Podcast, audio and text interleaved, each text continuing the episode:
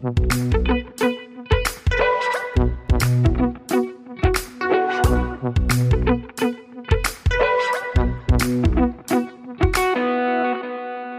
und herzlich willkommen zur neunten Folge unseres Wissenschaftspodcasts Praktisch Theoretisch aus der Uni Bielefeld.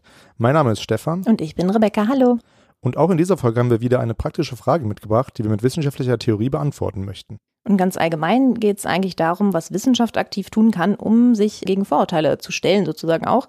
Und heute geht es um eine sehr spezifische Frage, und zwar können Moscheebesuche Vorurteile gegenüber dem Islam abbauen. Und dafür sprechen wir mit Olga Janssen, die wissenschaftliche Mitarbeiterin am IKG ist und zu diesem Thema forscht.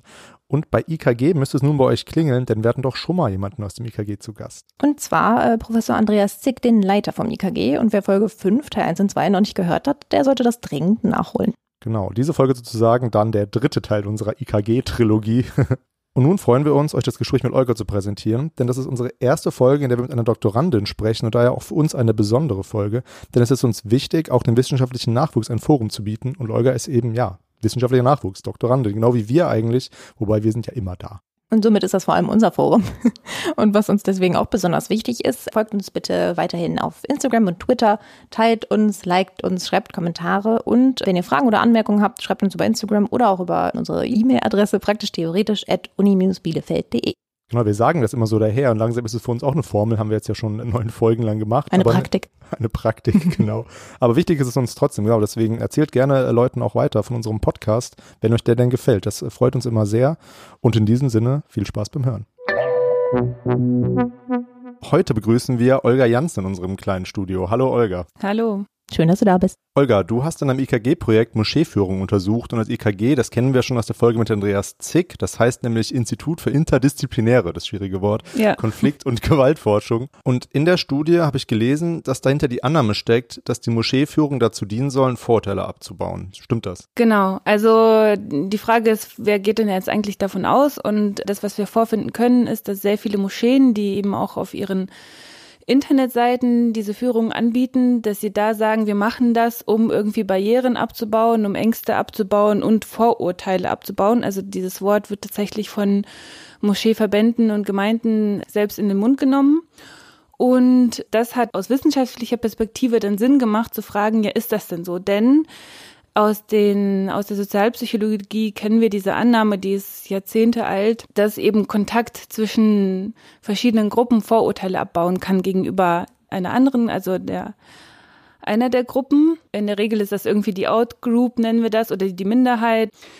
Und in diesem Fall hat es eben Sinn gemacht zu fragen, da findet ein Kontakt statt, da treffen eben Nicht-Muslime auf Muslime in ihren Gemeinden, in den Moscheen und ja, bewirkt, also macht es denn was mit den Einstellungen der Leute, die da zu diesen Führungen kommen? Mhm. Das hast du schon Ergebnis der Sozialpsychologie genannt, also dass quasi Kontakt zwischen Gruppen, die unter Umständen vielleicht Schwierigkeiten haben oder da, wo mhm. Vorurteile bestehen, dass die abgebaut werden können, indem die eben Kontakt zueinander aufnehmen, sage genau. ich mal genau. ganz doof. Aber das klingt jetzt ja so, als hätten, hätten die Moscheen diese Theorie auch verinnerlicht, weil die ja eben auf ihren Homepages schreiben, dass die Kontakt herstellen wollen. Ja, also wie die Moscheen da jetzt drauf gekommen sind, das ist eine gute Frage. Das müssten wir vielleicht immer auch, wenn wir mal wieder unterwegs sind, also das, diese Frage mal stellen, weil wie die jetzt drauf gekommen sind, weiß ich nicht. In, also an sich ist das ja erstmal keine große Sache. Also dafür braucht man jetzt eigentlich keine Sozialpsychologie, um zu sagen, dass Menschen, die sich begegnen, durch die Begegnung vielleicht etwas näher kommen zueinander. Ne? Also das ist jetzt äh,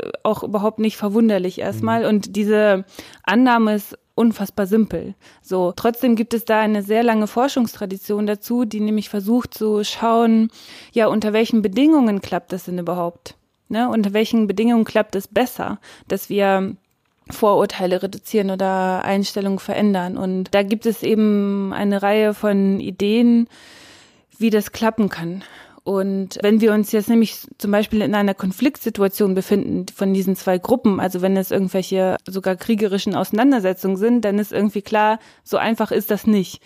Das ist in diesem Fall natürlich nicht so. Dennoch haben wir einen konfliktären Diskurs über den Islam in Deutschland und insofern war das sehr spannend, da mal reinzuschauen, ja. Also kann man denn wahrscheinlich nicht zurückverfolgen, wann es zum Beispiel das erste Mal Moscheeführungen gab? Also wann das vielleicht so seinen, seinen Ausgangspunkt genommen Ah, hat? Das, ist auch eine gute Frage. Wir haben tatsächlich, also nicht ich, aber ein Kollege von mir mit einer Kollegin zusammen, die haben eine Umfrage gemacht beim, bei Moscheen, seit wann sie Führungen anbieten und wie oft das auch passiert und wer so zu ihnen kommt. Also ich hoffe, das kommt auch noch, das wird auch nochmal publiziert. Und da muss ich jetzt lügen, aber ich würde so tippen auf irgendwie neun, Ende der 90er. Oder also ich glaube, so die ganz ersten, ein paar waren vielleicht sogar noch früher, aber so dass es jetzt, also mittlerweile machen es wirklich sehr viele Moscheen und fast in jeder Stadt gibt es eine, die das macht. Das muss sich so eher so in den letzten zehn oder 15 Jahren entwickelt haben. Nochmal zurück zu den Vorurteilen. Was sind es denn für Vorurteile? Ich meine, gibt es da, also da gibt es sicherlich Forschung zu, wie quasi Vorurteile gegen den Islam entstehen und was das für welche sind. Also die die Moscheen ja auch irgendwie verinnerlicht haben müssen, oder die die, die Moscheen quasi, ja, die an die herangetragen wurden, Ja. damit die eben diese Führung anbieten. Ja. Ja, also ich denke mal, dass der größte oder das größte Konstrukt der Vorurteile ist erstmal, der Islam ist irgendwie gefährlich. Ne? Also der, irgendwie geht davon Gefahr aus, die Muslime sind auch irgendwie fremd und sie passen auch nicht hierher.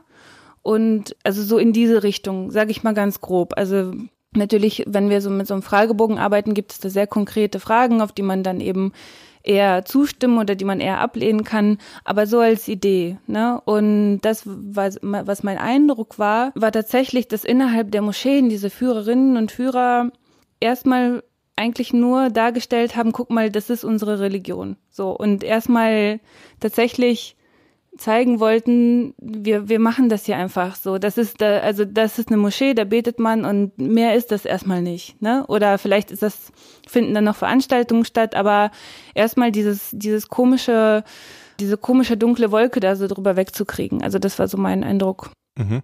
Ja. Das hast du schon einen Fragebogen erwähnt. Jetzt frage ich auch mal ganz konkret. Also die Forschungsfrage oder das Forschungsinteresse ist jetzt ja klar geworden. Also Ja. man will irgendwie was über diese Moscheeführung rausfinden, wollen, wer will da Vorurteile abbauen, was gibt es für Vorurteile, wie kann man das machen und so weiter, was wir gerade besprochen haben. Mhm. Ja. Und jetzt interessiert uns natürlich, ähm, also das ist ja eine sehr praktische Frage und jetzt wollen wir natürlich gucken, wie ist denn die wissenschaftliche Theorie dazu? Also wie arbeiten jetzt Wissenschaftlerinnen und Wissenschaftler daran? Also ja, wie seid ihr vorgegangen? Mhm. Fragebogen und wer wurde da befragt und was war so das Untersuchungsdesign? Ja, also das erste, was wir gemacht haben, war eine Internetrecherche dazu, wer geht da überhaupt hin. Ne? Und da gibt es halt im Internet verschiedene Berichte oder Blogs oder sonst was, die darüber was schreiben, dass sie da waren. Und vor allem aufgefallen sind, ist da die Gruppe der, der Schulklassen. Also sehr viele Schulen gehen mittlerweile zu, in Moscheen rein, um da so eine Führung zu machen. Und das liegt vor allem daran, dass Islam irgendwie Thema sein soll, auch im Unterricht. Und dann wollen das Lehrkräfte vielleicht anschaulich machen. Vielleicht sagen sie, manche sagen auch, ja, ich kenne mich da gar nicht so aus und bevor ich denen jetzt was Falsches erzähle, gehen wir jetzt in die Moschee und da ist jemand, der kann was erzählen oder die, ne? Also ganz platt gesagt. Deswegen haben wir uns auf die Schulklassen gestürzt und das ist für uns auch tatsächlich eine, naja, es gibt eigene Probleme, aber es ist eine dankbare Gruppe, für, um eine Befragung durchzuführen, wenn wir dann erstmal in die Schule reinkommen dürfen und wenn die Lehrkräfte und Schulleitung dazu gestimmt haben, dann ist die Klasse erstmal da. Die können ja nicht weglaufen sozusagen. Wir können denen den Fragebogen vorlegen und haben dadurch gleich eine große Stichprobe, also um das jetzt mal so ganz praktisch äh, in unseren Arbeitsalltag auch einzubetten. Ne? Ja, und was wir gemacht haben, war, wir haben uns erstmal Schulklassen gesucht, die so eine Führung machen. Und das haben wir auch teilweise gemacht, indem wir Moscheen angerufen haben, gefragt haben, kommen in nächster Zeit Klassen zu euch? Und wenn ja, könnt ihr die bitte fragen, ob wir die kontaktieren dürfen. Also alles ganz umständlich und hat aber funktioniert, zum Glück. Und dann haben wir tatsächlich, sind wir, bevor diese Schulklasse zu einer Moscheeführung gegangen ist, sind wir vorher reingegangen, Fragebogen auf den Tisch, Einstellungen zu, zu Muslimen, zum Islam, also zu Muslimen in Deutschland vor allem. Also es geht immer um den Kontext Deutschland in dieser Studie. und abgefragt, die gehen in die Moschee, wir kommen einen Tag später oder ein paar Tage später wieder in die Schulklasse, wieder Fragebogen. Das heißt, wir haben sozusagen den Vergleich von vorher und nachher, es sind dieselben Fragen, einfach dieselben. Und dann sind wir ein paar Monate später nochmal gekommen, um zu gucken, ja, ob es langfristig in Anführungszeichen, weil ein paar Monate ist nicht, also ist Definitionssache, aber ja, wo wir gesagt haben, ist, wir können jetzt gucken, ob es einen kurzfristigen und ob es einen langfristigen Effekt gibt. Mit denselben Fragen. Einfacher Vergleich. Und zusätzlich mit einer Kontrollgruppe auch, also mit Schulklassen, die diese Führung nicht gemacht haben, die nichts gemacht haben einfach, die wir auch dreimal befragt haben. Das ist jetzt schon ein guter Einblick in die sozialwissenschaftliche Forschung, denke ich. Ich stelle jetzt mal so eine ganz kritische Frage. Ja. Ich habe ja in dem Bericht gelesen, dass da 511 Schülerinnen und Schüler befragt wurden. Mhm. Also sind denn 500, ist das eine gute Stichprobengröße oder wie kann man sich das vorstellen? Also wie kann man mhm. das einschätzen? Ich kenne mich damit ja nicht so aus, jetzt bin ich ein bisschen ertappt quasi, also muss ich mich entlarven. Ja, ja, das ist immer wieder eine schwierige Frage. Ne? Also wie viele, wie groß muss die Stichprobe sein, damit wir daraus irgendwelche Schlüsse ziehen können? Da ist auch immer wieder von so Repräsentativität die Rede oder die Frage, ist das denn, können wir denn das jetzt auf die Allgemeinheit übertragen oder nicht? Also man muss sagen, dass für also wenn man jetzt aus der Sozialpsychologie kommt, wo ich nicht, nicht herkomme, aber wenn man da rauskommt, dann ist das eine sehr gute Stichprobengröße, weil also die in der Psychologie ja diese Stichprobengröße oft geringer ist. So bei Experimentaldesign auch, die, ja, da wird immer, sagen wir mal, die kleinste Gruppe muss irgendwie 50 sein oder mhm. sage ich jetzt mal so daher. Da ist, gibt's unterschiedliche Meinungen. So. Aus sozialwissenschaftlicher Perspektive gesehen könnte sie echt noch ein bisschen größer sein. Aber man muss sagen, was wir gemacht haben, ist, wir haben uns verschiedene Regionen, also wir sind in verschiedene Regionen in Deutschland gegangen. Wir haben verschiedene Schulformen auch mit drin. Und was wir versucht haben, ist nicht Repräsentativität zu erzeugen, weil das kann man mit dieser Stichprobengröße nicht. Ne? Das ist dann so die Kritik aus der Sozialwissenschaft mhm. vielleicht. Aber wir haben versucht, eine Variation zu erzeugen. Also, dass wir da möglichst verschiedene Schulklassen haben, die in verschiedene Moscheen gegangen sind. Also es war nicht eine Moschee und alle Klassen aus dem Umkreis, sondern das waren wirklich vier sehr unterschiedliche Regionen in, innerhalb von Deutschland. Mhm. Und äh, über das, was ihr da rausgefunden habt, ähm, können wir ja jetzt mal ein bisschen sprechen. In dem Bericht habe ich mir rausgeschrieben, dass es da im Wesentlichen drei Fragen gab. Ich lese die gerade mal irgendwie, ich lese die gerade einfach mal vor. Mhm. Also erstmal habt ihr gefragt, wie gestaltet sich die Führung? Ja. Dann werden tatsächlich Vorteile gegenüber dem Islam abgebaut. Mhm. Und als drittes noch, was bleibt den Schülerinnen und Schülern besonders in Erinnerung? Ja. Und ja, wie gestaltet sich denn so eine Führung? Also wie kann man sich das vorstellen? Du hast ja sicherlich dann einige mitgemacht auch. Ja, ich habe ein paar mitgemacht. Ja, ja, was soll man sagen? Also was in jeder Moschee eigentlich immer ist, also immer vorkommt, dass die Gruppe in den großen Gebetsraum geht. Also wie groß der ist, ist dann ein Unterschied. Aber der, der Hauptgebetsraum, der große Gebetsraum, äh, der in der Regel eben für die Männer ist, da wird man, also da wird man zuerst hingeführt. So, dann wird einem erklärt, was die unterschiedlichen Gegenstände bedeuten, wie sie heißen, vielleicht auf Arabisch oder auch auf Türkisch ja, was es mit dem Teppich auf sich hat und so weiter. Also da werden einem einfach nur, da wird einem eigentlich der Raum erklärt. So ist eigentlich so eine Raumbegehung, ne? Und vielleicht auch ein bisschen mit so einem Museum zu vergleichen. Da geht man rein und dann erklärt einem jemand, was es mit den Gegenständen da erstmal so auf sich hat. Und bei manchen Moscheeführungen verbleibt man einfach die ganze Zeit da drin. Und dann, ja, sitzt man da auf diesem Teppich rum und kann am Ende nochmal Fragen stellen und am Ende kommt es vielleicht eben auch zu ein bisschen zu Gespräch, also zu einer Diskussion. Es gibt auch Führungen, bei denen man so ein bisschen sich mehr durch die Moschee bewegt. Dann wird einem auch irgendwie der Gebetsraum für Frauen gezeigt oder auch die Waschräume oder auch noch irgendwie das Café, was auch dran ist an der Moschee, wo man nochmal einen Tee trinken kann oder so. Es gibt Moscheen, die haben, da weiß nicht, da kann man so Literat, also Bücher kaufen, die eben mit irgendwie mit Religion, Islam zu tun haben oder manchmal bewegt man sich mehr durch diese Räume. So, aber bei manchen wahrscheinlich aus sehr pragmatischen Gründen verbleibt man einfach nur in diesem großen Gebetsraum. Mhm. Jetzt muss ich gerade daran denken, also Becker und ich kommen ja aus dem, aus einem Sonderforschungsbereich Praktiken des Vergleichens und ich kann ja. mir jetzt vorstellen, dass wenn die Schülerinnen und Schüler eben nicht, äh, keine Muslime sind, es gibt sicherlich auch Muslime in den Klassen natürlich. Ja, klar, klar. Ähm, also es ist tatsächlich nicht so, dass da nicht Muslime auf Muslime treffen und dass da vorher nie Kontakt ja, ja. stattgefunden hat. Vor allem in den Klassen haben wir natürlich Schülerinnen und Schüler, die eine muslimische Religionszugehörigkeit haben.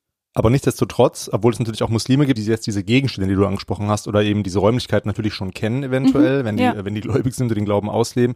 Aber wenn man jetzt, sage ich mal, ja, christlich erzogen wurde oder irgendwie in, in Kirchen war, na, ich breche mal eine Frage mal runter. Also kommen denn da viele Fragen von den Schülerinnen und Schülern, die so quasi die Religion miteinander vergleichen? Also wenn dann irgendwie gesagt wird, ja, wir haben jetzt hier uh. in der Kirche gibt es einen Altar und ich weiß nicht, jetzt in der Moschee gibt es ja, glaube ich, einen Altar im eigentlichen Sinne ja nicht. Mm. Wird da verglichen? Ja, also es ist jetzt leider ein bisschen zu lange her. Aber ich würde sagen, dass das von den Kindern so nicht kommt. Also von den Kindern, von Kindern kommen oft so ganz praktisch, also alltagspraktische Fragen wie, ja, ab wann, also es wird ja viel von so Regeln auch dann gesprochen, ne? Also bei so einer Führung werden einem die fünf Säulen erklärt und oft geht es um das Kopftuch, weil das einfach so ein Thema ist. Und in manchen Klassen gibt es dann Schülerinnen, die vielleicht eins tragen oder und dann wird vielleicht gefragt, ja, ab wann muss denn ein Mädchen ein Kopftuch tragen? Mhm. So. Und dann wird erklärt, ja, das kann man jetzt so, so nicht festlegen, das legt keiner fest, halt eher so, ne, das muss sie selber bestimmen, aber in der Regel fangen Mädchen damit ab, weiß nicht, einem bestimmten Alter an, bla bla.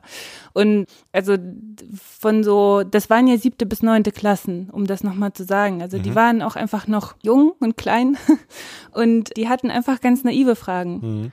Und jetzt so mit Religionen Vergleich, das kommt, glaube ich, eher so von Erwachsenen. Mhm. Ja gut, ich bin ja auch ein Erwachsener, habe ja. jetzt gefragt. Also ich denke da natürlich direkt dran.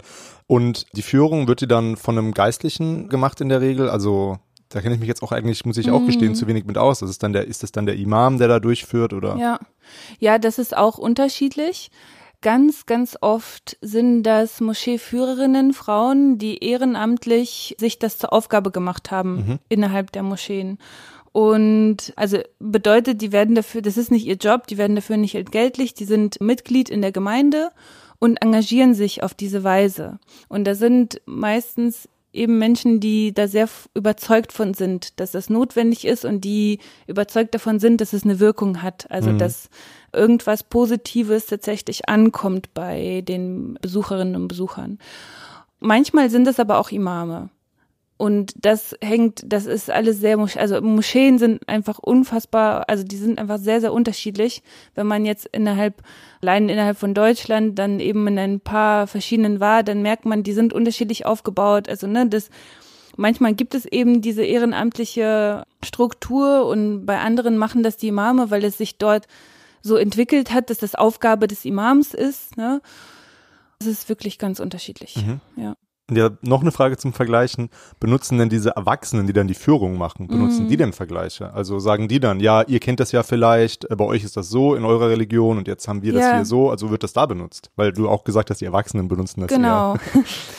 Äh, tatsächlich gibt es ganz oft, also äh, es wird ja ganz viel die Frage gestellt, ja, warum beten denn jetzt die Männer und Frauen getrennt? Ne? Mhm. Also das ist immer erklärungsbedürftig in dieser Situation sozusagen.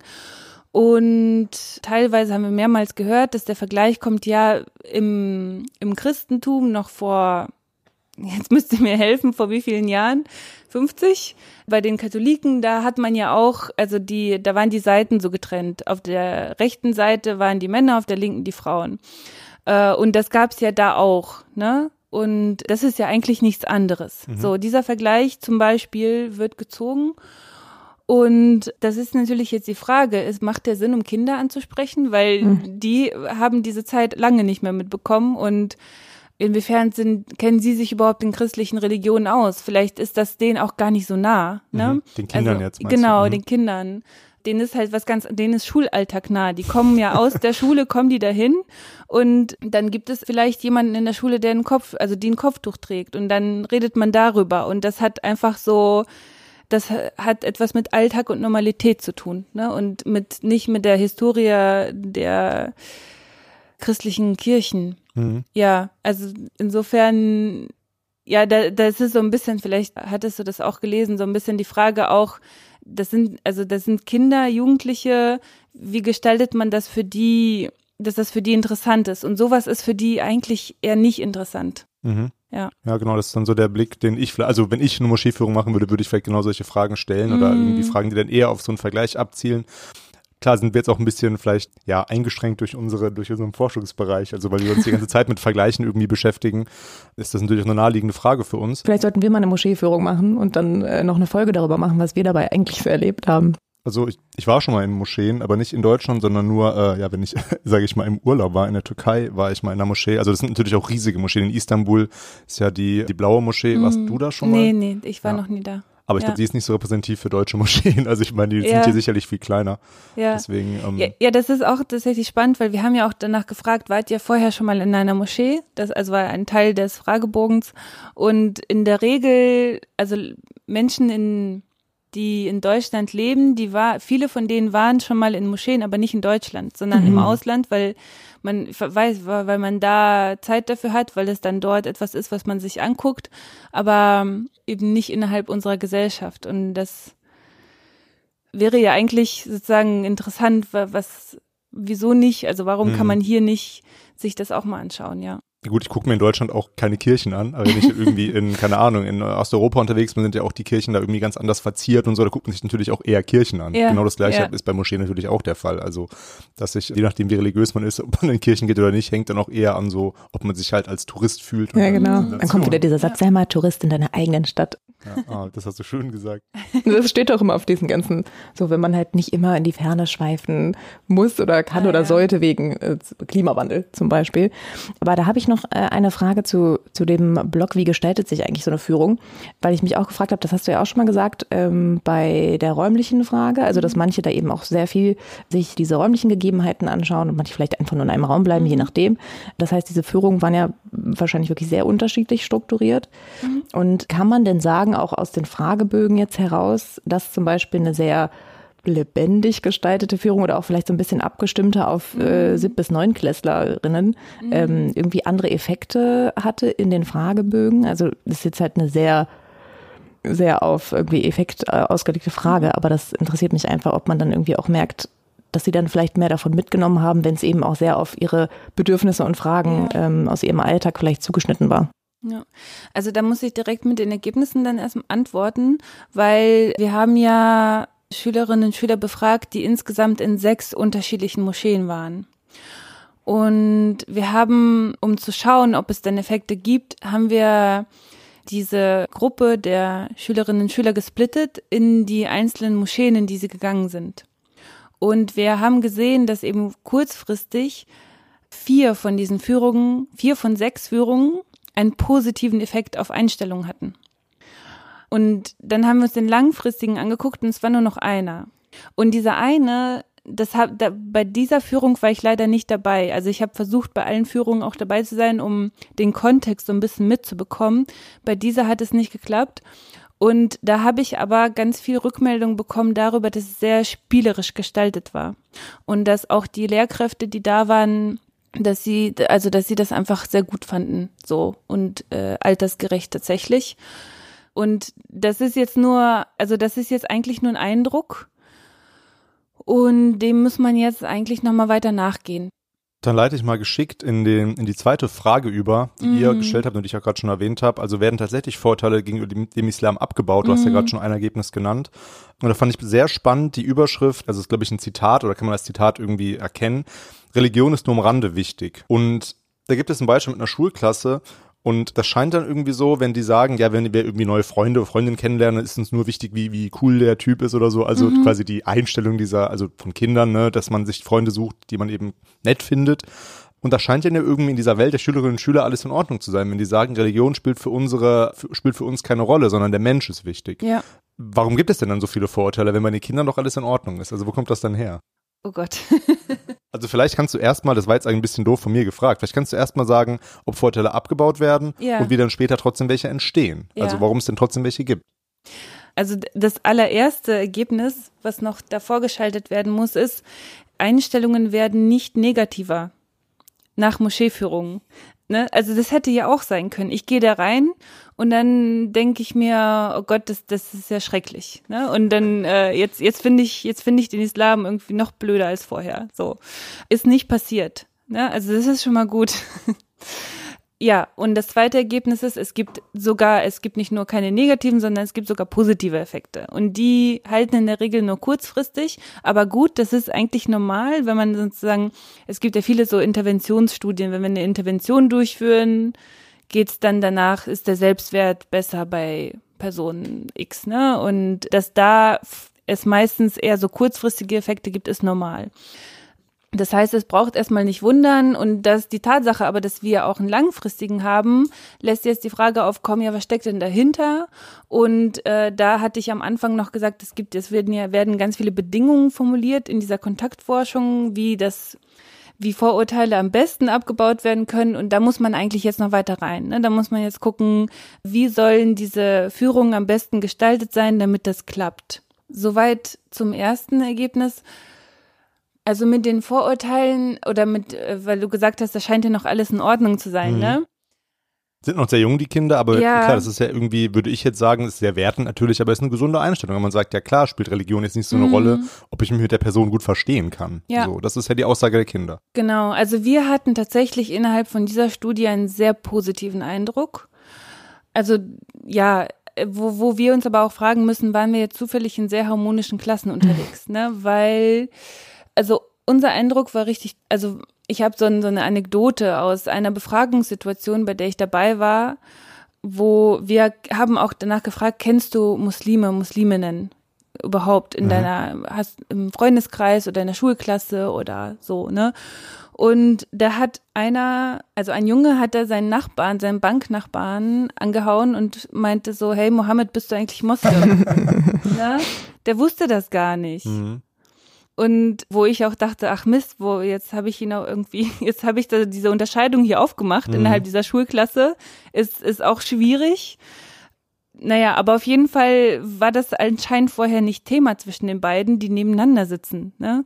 Und da dachten wir auch, Mann, vielleicht ist das bei den Jugendlichen gar nicht so ein Ding, weil die gehen einfach zur Schule miteinander. Für die ist das normal, dass da unterschiedliche Namen sind. Also, ne, oder, oder für die, keine Ahnung, ist halt Normalität.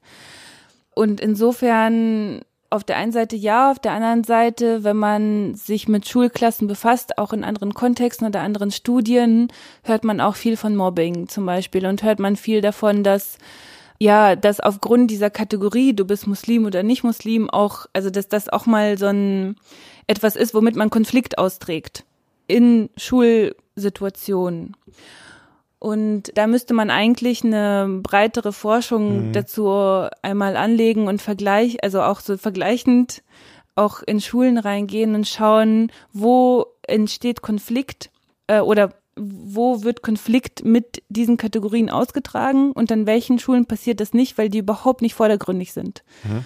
Also das ist eine sehr interessante Forschungsfrage, aber da kann ich jetzt noch nicht, also kann ich nicht drauf antworten. Mhm. Ja, ist ja gut, dass wir auch ein bisschen kritisch über eben die Forschung sprechen. Das muss Ja. man ja auch, weil ne, wenn du jetzt sagst, das scheint alles sehr positiv und wenn man diesen Bericht liest, dann kommt das ja eben auch so an, okay, da ist dann so ein Zitat, okay, und ähm, also das Zitat eben Religion ist am Rande wichtig. Mhm. Und das muss man eben trotzdem dann so ein bisschen, ja, muss man auch leider kritisch sehen, dass es Ja. dann eben doch nicht so sein muss. Und ja, damit wir das vollständig machen, noch die dritte Frage, ähm, die ihr gestellt habt. Was bleibt den Schülerinnen und Schülern besonders in Erinnerung? Mhm.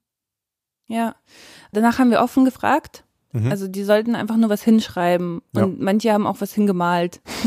und das hat der wahrscheinlich auch gesehen. Da haben wir so ein, so ein paar Wörter so schlagwortartig aufgeführt.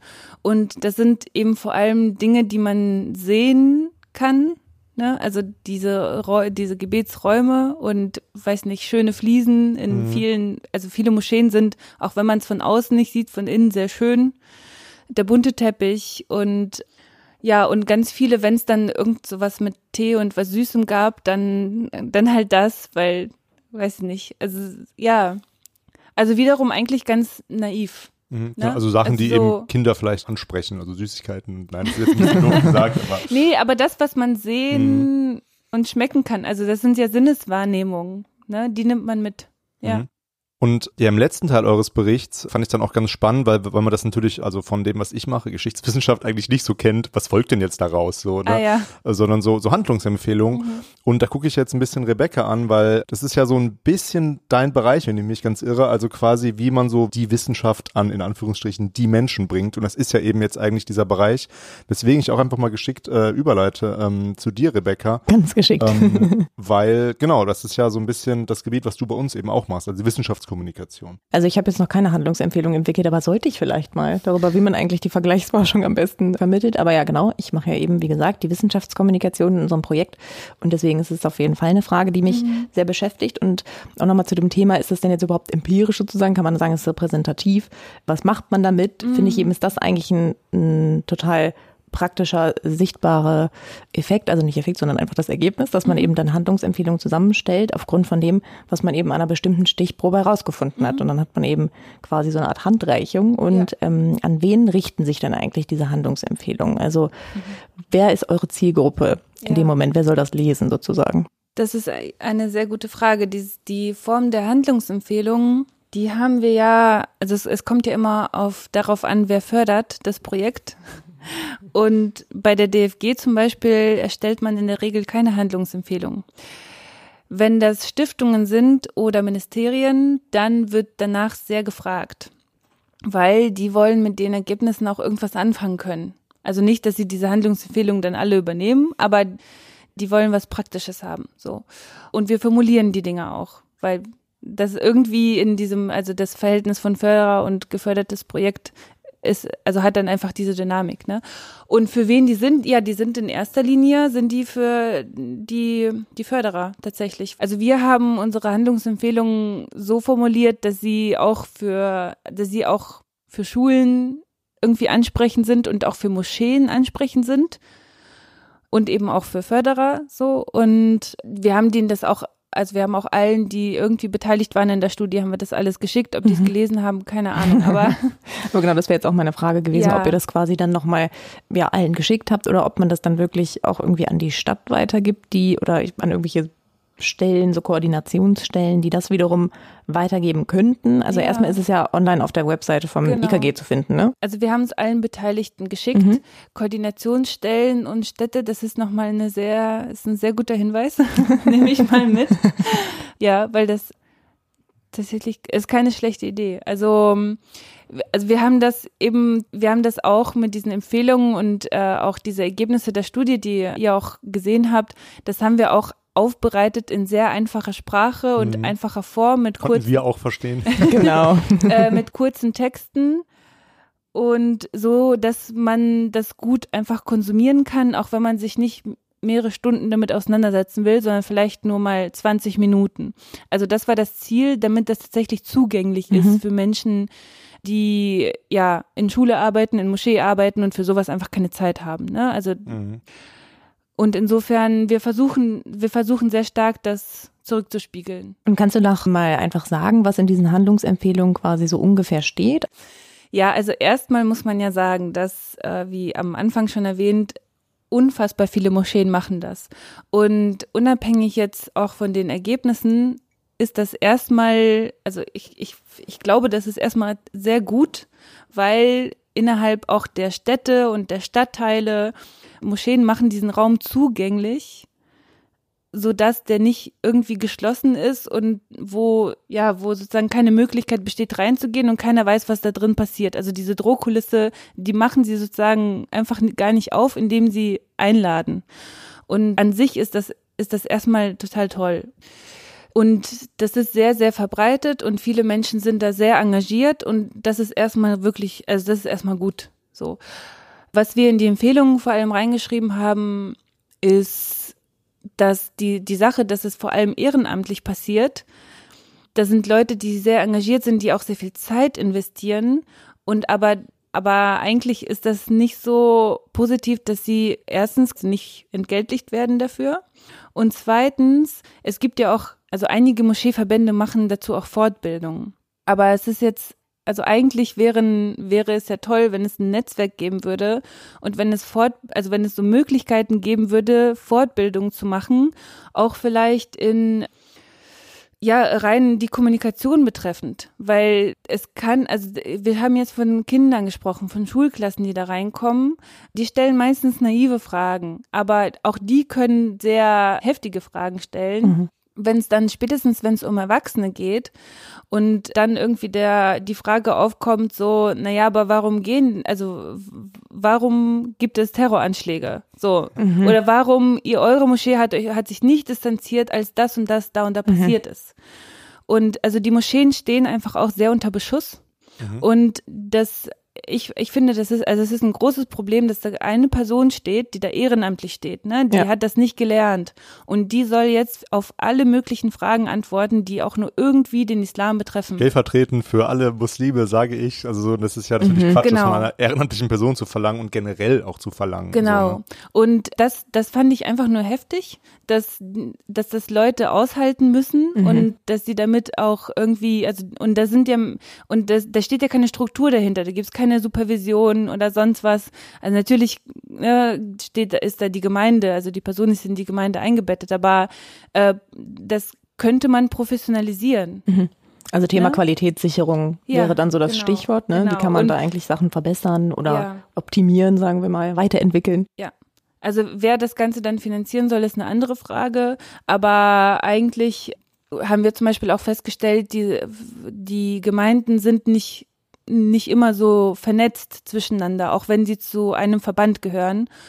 Und ich glaube, wir haben da auch reingeschrieben, so einfach allein nur eine Internet, irgendwie eine Plattform, auf der man sich austauschen kann darüber, welche Fragen werden gestellt, wie geht man damit mhm. um, welche Erfahrungen hat man damit gemacht. Ja. Also ganz banal auch, ne? Allein das würde wahrscheinlich schon den Leuten viel weiterhelfen, die eben allein vor dieser Gruppe stehen und sich da verantworten müssen. Äh, mhm. Ja, allein, allein sowas wäre wär wahrscheinlich schon sehr, sehr gut. Ja. Jetzt fällt mir noch eine Frage ein, die dir wieder ein bisschen davon wegführt, von diesen konkreten Handlungsempfehlungen, aber ich frage sie trotzdem mal. Und weil es ist, ist es nicht unter anderem auch problematisch, dass man jetzt den Fokus innerhalb unserer Gesellschaft, jetzt in Deutschland sind ja die Führungen gemacht worden, mhm darauf legt, eben den Islam so sozusagen so in die Verantwortung zu nehmen. Also jetzt, der muss irgendwie jetzt Vorteile abbauen und die Moscheen arbeiten daran, die Verbände mhm. arbeiten daran. Aber ich meine, man würde ja nicht auf die, oder kommt man auch auf die Idee, denn in der gleichen Unterrichtseinheit auch mal eine Führung durch eine Kirche zu machen. Mhm, gibt's auch. Gibt's also gibt auch. es auch. Ja, ja, mhm. ja, ja. Also das ist jetzt, wir haben jetzt nur so darüber gesprochen, weil das eben der Fokus der Studie war. Mhm. Ja, klar. Ganz oft, ganz oft machen die Klassen tatsächlich dann auch eine Führung in der Kirche und einer Synagoge, manchmal auch mhm. in Tempeln, wenn es sowas auch mal gibt in der Nähe. Aber also es ist jetzt nicht so, dass, dass Moscheen da besonders im Fokus stehen. Mhm. Und kann man jetzt, äh, jetzt, jetzt hier wieder auf den Vergleich ab, kann man denn beobachten oder konntest du beobachten, dass es dann eben in, ja, in Synagogen oder in, oder in Kirchen andere, ähm, eine andere Form von, ist ein schwieriges Wort, Institutionalisierung gab. Also gibt es da eben, klar, bei der Kirche gibt es irgendwie wahrscheinlich äh, größere und, und schon äh, ja, Verbände in Deutschland, die es irgendwie ein bisschen leichter haben, vielleicht auch. Also ich war nicht bei Führungen in mhm. Kirchen oder Synagogen. Ja, was soll man da sagen? Also das, das ist jetzt ein Riesenthema, ja. weil äh, christliche Institutionen sind etabliert in der Gesellschaft hier in Deutschland, also und im Gesetz, also einfach ganz formell sind die hier etabliert. Moscheeverbände sind das nicht. Moscheeverbände funktionieren auch einfach ganz anders. Die haben eine andere Struktur. Und es gibt nicht den einen Ansprechpartner, sondern es gibt einfach unfassbar viele verschiedene Verbände und Gemeinden, die schließen oder haben sich teilweise auch zusammengeschlossen um da eben irgendwie eine, eine Struktur reinzubringen, die dann für deutschen Staat oder Politik irgendwie ansprechbar ist. Mhm. Aber man muss sagen, die, diese, diese Moscheelandschaft ist sehr divers und das macht es auch tatsächlich schwer, das zu verstehen und zu überblicken, wenn man da erstmal ganz naiv reingeht. Ne? Und weil man geht erstmal in eine Moschee und denkt sich, ah ja, so geht das in Moscheen, aber in der Moschee im nächsten Stadtteil funktioniert es vielleicht auch anders. Ja. Wie eben auch in Kirchen oder Synagogen, ne? Ja, also, ja. ja. Ich gucke jetzt gerade auf die fünf Punkte, auf diese konkreten Handlungsempfehlungen und im Wesentlichen haben wir über die ersten vier jetzt auch schon gesprochen. Ich lese sie kurz vor, aber das fünfte würde, würde mich auch noch interessieren mhm. oder uns. Ähm, das ist nämlich zunächst die Qualität der Führung verbessern und sichern, mhm. dann den, die Vernetzung fördern, klar, die Kooperation und Koordination von Moscheen und Schulen stärken mhm. und das Angebot für Moscheeführung aktiv öffnen. Das sind so die ersten vier Punkte. Und fünftens, das ist die Forschung fördern und stärken. Mhm. mit der aktiven Öffnung war ja auch das mit der aktiven Ansprache ne, an bestimmte Gruppen. Das fand ja. ich nämlich so einen ganz spannenden Punkt in diesen Handlungsempfehlungen. Unter anderem wurden dann nämlich auch so eigentlich quantitativ nicht so bedeutende, aber eben einflussreiche Gruppen ja. benannt, wie zum Beispiel, und es macht sehr viel Sinn, wenn man drüber nachdenkt, Immobilienmaklerinnen ja. zum Beispiel. Wenn man das ja auch kennt, dass es eben viele Vorurteile gibt und ähm, Menschen, die zumindest danach aussehen, als hätten sie vielleicht einen Migrationshintergrund, ja häufig dann doch benachteiligt werden. Also das kennt mhm. man ja vielleicht auch aus dem Freundes- und Bekanntenkreis, dass dann eben dann doch das ordentliche deutsche Ehepaar die Wohnung bekommen hat oder solche schrecklichen Sachen. Genau, und das hätte mich auch nochmal interessiert, wie kam man, wie kamt ihr in diesen Handlungsempfehlungen nochmal auf diese Gruppen? Also, dass man zum Beispiel eben identifiziert, das sind eben zum Beispiel eben diese Immobilienmakler ja. oder andere Menschen aus oder von Banken oder wie auch immer. Mhm weil es dazu ja auch einige Studien gibt. Ihr kennt das sicher auch. Man schickt Bewerbungen raus und die Bewerbungen sehen sind komplett identisch. Und einmal gibt's einen deutschen Namen zu dem Foto, einmal einen türkischen. Und dann gibt's noch die Variante, äh, dann, wenn es eine Frau ist, hat sie zum Beispiel dann noch ein Kopftuch auch auf auf dem Foto. Ansonsten ist alles identisch. Und eben die Frau mit dem türkischen oder arabischen oder generell ausländischen Namen, die wird weniger häufig zu Bewerbungsgesprächen eingeladen. Und das kennen wir eben auch vom Wohnungsmarkt, der ganze Arbeitsmarkt in Bezug auf Studienplätze gab es auch mal so ein Experiment. Auch da wird sozusagen denen mit den ausländischen Namen weniger zugetraut. Und wenn wir sehen, ja gut, irgendwie hat das einen Effekt, ne, muss man jetzt bei Erwachsenen auch nochmal eigentlich drauf gucken, extra drauf gucken.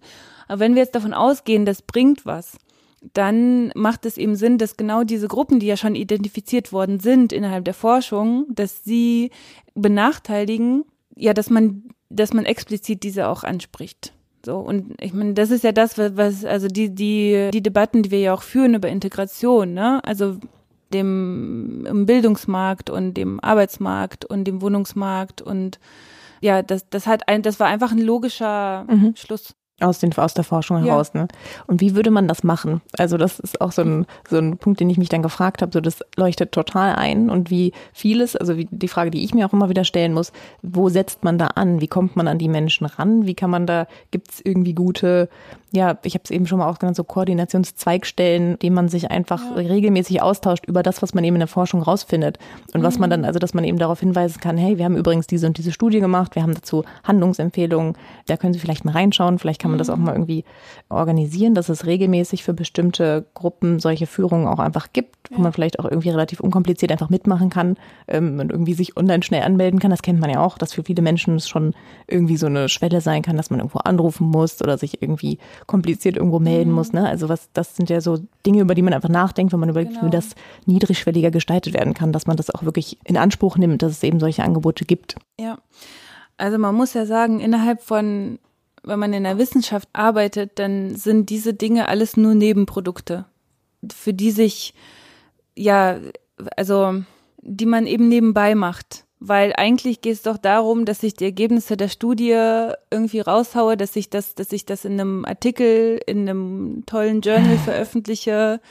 Und da sind ja die Sachen, über die mhm. wir uns hier an der Uni ganz viele Gedanken machen. Für die, also die, diese Fragen sind wirklich, also sind sehr gute Fragen, die du da stellst. Und das müssen wir uns ja auch immer fragen, was passiert denn, was machen wir denn mit unseren Ergebnissen? Verschwinden die jetzt im luftleeren Raum oder können wir damit etwas anfangen? Können wir Leute ansprechen? Und tatsächlich, also meine Antwort darauf wäre, das ist etwas, was in Stadt, also was in, in auf so einer Stadt, auf so einer kommunalen Ebene eigentlich rein muss. Mhm. Und es gibt natürlich irgendwie, weiß nicht, so Stellen, die heißen dann Integrationsbeauftragte oder ich, ich weiß nicht, also es gibt bestimmte Stellen innerhalb von ja von Kommunen, die da ansprechbar sind und das ist wahrscheinlich eine sehr gute Idee, da mal anzuklopfen, weil innerhalb von Stadt, von Räumen vernetzt, gibt es sehr viel Vernetzung. Also innerhalb von Stadtteilen vernetzen sich auch Kirchen mit Moscheen, weil mhm. die sagen, wir müssen jetzt irgendwie Dialog führen. Wir sind jetzt hier die religiösen Player, so, ne, und wir müssen uns mal, also so, und dann gibt es da verschiedene Formate, ganz viel Kooperation. Und da könnte man auch sozusagen auf so einer Stadtebene gucken, wer sind die Gruppen, die wir ansprechen können. Mhm weil auf einer Schulebene können wir sagen, das kommt in die Lehrpläne rein. Ne? Das ist irgendwie, eine, das hat eine andere Steuerung. Mhm. Und nebenbei noch vielleicht die Erzählung, dass auch teilweise Polizeiklassen solche Führungen machen mhm. und auch so Pflegeberufe. Mhm. Und die machen das, also da sind wir, da haben wir noch nicht so viel Kontakt gehabt, aber das ist, das ist auch so eine, so eine logische Konsequenz aus der Arbeit. Also wir haben mit Menschen zu tun, die, die muslimisch sind. Und irgendwie ähm, haben wir dann noch, weiß nicht, entstehen erstmal so Fragen und dann geht man dahin und lässt sich erstmal was erzählen. So. Also die sozusagen einfach nur ja über Gesellschaft, also über unsere Gesellschaft, in der eben auch Migration da ist, mehr erfahren müssen, weil sie es für ihre Arbeit brauchen. Mhm. Also so, das gibt es schon tatsächlich. Und Parteien gehen ja auch halt teilweise hin. Also wahrscheinlich die Grünen eher als die CDU. Als die, die hingehen äh, müssten. Ja, aber also sowas passiert schon, aber wenn wenn es jetzt darum geht, dass eben solche solche spezifischen Gruppen nochmal angesprochen werden sollen, dann muss es wahrscheinlich so auf Stadt oder Stadtteilebene passieren. Wir kommen jetzt leider zum Ende unseres Gesprächs schon. Ja. Ähm, aber ich frage dich jetzt, ja, was, an was arbeitest du eigentlich gerade, Olga? Also du promovierst ja ähm, und du musst jetzt auch nicht, äh, auch nicht erschöpfend sagen, was du gerade machst, aber was beschäftigt dich gerade so und äh, was treibt dich nach Bielefeld? Weil du wohnst inzwischen ja in Berlin. Ja. Habe ich mir sagen lassen. Nein, das weiß ich, weil wir mal zusammen gewohnt haben und du eben äh, nach Berlin gezogen bist. ähm. Ja. Ja, also zum einen erstmal diese, diese Studie war tatsächlich innerhalb von Deutschland und ich weiß, dass es in der Schweiz auch Studien zu Moscheeführung gab. Aber zu die, das ist ja ein sehr spezieller Kontext, ne? Und dazu gibt es einfach noch nicht so viel. Für mhm. Deutschland war das die erste, die sich überhaupt damit beschäftigt hat. Das heißt, das ist ein erster Einblick. Und Moscheeführungen sind eben, die können ja betrachtet werden als eine Plattform von vielen, auf der wir uns über das Thema Islam, Muslime in Deutschland unterhalten können. So, und das war eine erste. Wir haben einen äh, Folgeantrag geschrieben, wir haben den, der war, wurde auch schon mal abgelehnt, dann haben wir ihn abgeändert, neue mhm. anderen Förderer vor die Nase gelegt. Wir warten jetzt. Ich hoffe, dass da noch was kommt. Und ja, was mein persönliches Vorhaben ist, ist über dieses Thema meine Doktorarbeit zu schreiben und da noch weiter in die Analyse zu gehen, weil in diesem Fragebogen haben wir auch ganz viel danach gefragt, ja, was waren denn überhaupt die Bestandteile und fandest du die Moscheeführerin sympathisch oder nicht oder den Führer und war dir langweilig, hast du überhaupt zugehört? Also so, so ein paar Fragen, die ja versuchen ein bisschen aufzugreifen, woran woran es denn jetzt lag. Ne, dass die eine Führung besser eine stärkere Wirkung hatte als die andere. Und ja, und ganz viele andere Fragen, wo man jetzt theoretisch, empirisch dann nochmal weiter nachschauen, also weiter nachforschen kann. Das ist mein, mein persönliches Vorhaben, das ja, wo ich bisher noch wenig Zeit für hatte, weil ich immer wieder in verschiedenen Projekten und zu verschiedenen Themen gearbeitet habe ja. am IKG und wo ich jetzt also auf eine Stipendiumsförderung hoffe. Da muss man aber abwarten. Ja, wünschen wir dir viel Erfolg dabei und es ist ja auch ganz schön, vielleicht so einen Podcast noch ein bisschen gibt. Also ich klopfe mal auf Holz, ne, dass wir noch ein bisschen, äh, noch, wir noch ein bisschen existieren. Ähm, dann kommst du noch mal vorbei und dann kannst du uns vielleicht Neuroforschung präsentieren und äh, vielleicht kann ich dann, also vielleicht können wir dann zusammen über unsere Promotion reden, wenn, die mal, wenn, wir, wenn wir mal was geschrieben haben oder mehr geschrieben haben. Ja, wir danken dir nicht nur fürs Gespräch, sondern auch für einen super guten Hinweis, den wir jetzt immer durchsetzen werden. Ja, du lachst schon.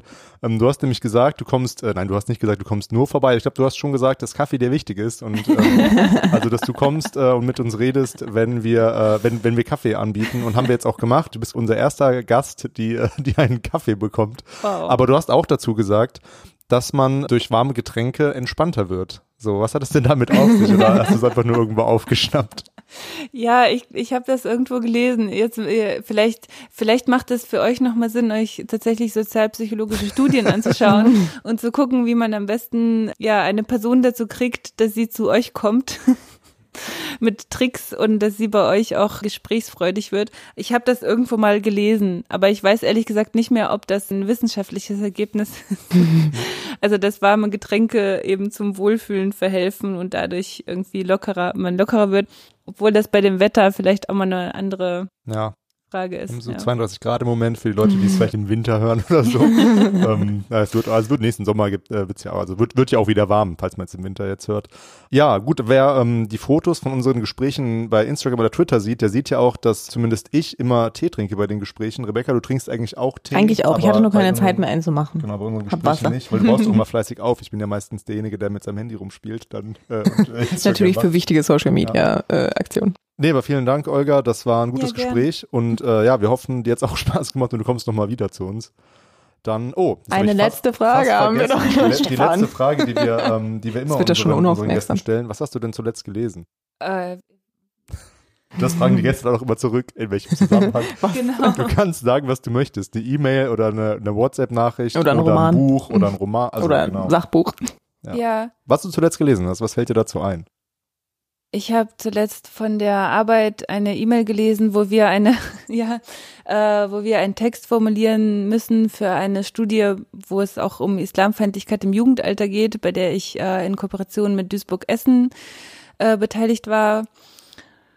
Und wo wir einen Einladungstext verfassen müssen für eine Veranstaltung. Also es geht immer weiter und weiter und Du bist unser erster Gast, der tatsächlich mit einer E-Mail antwortet. Ja. Das heißt, ich- jetzt können wir gar nicht fragen, was wir sonst immer fragen. Und kannst du das Kannst Buch du empfehlen? Also die E-Mail, die, äh, die werden wir niemals Einblick bekommen. Aber nee, dann nochmal viel Erfolg bei der Forschung und ja, Ja, vielen. Dank fürs Gespräch. Von mir auch ganz viel Erfolg. Dankeschön.